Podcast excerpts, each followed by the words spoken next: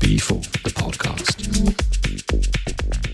How's it going? How you doing? Welcome to the latest episode of the B4 podcast from B4 Bookings Worldwide Agency. Here once again, bringing you exclusive underground sets from international DJs. And this week, we're very pleased to welcome back the awesome De La Swing.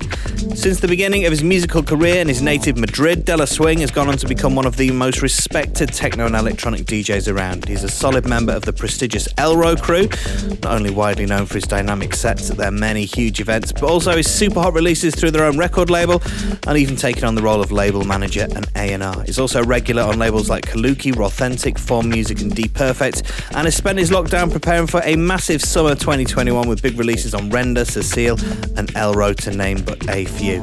He's also going to be set to be the cover star of DJ Mag Spain in May's edition, so make sure you grab a copy of that when you can. But right now, let's hand over to the man himself spinning his vinyl only mix for the B4 podcast, courtesy of B4 Bookings Worldwide Agency. This is De La Swing. B4, the podcast.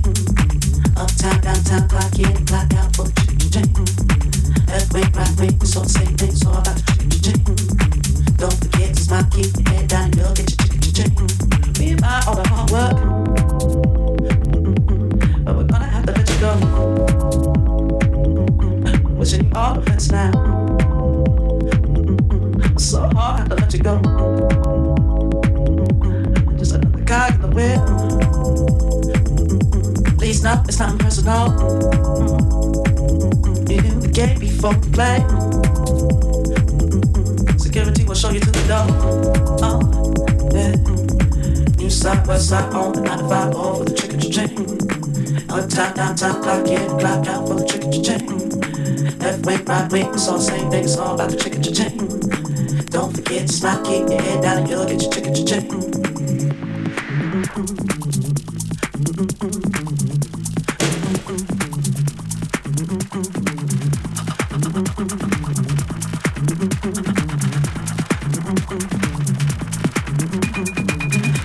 was I on the night to five?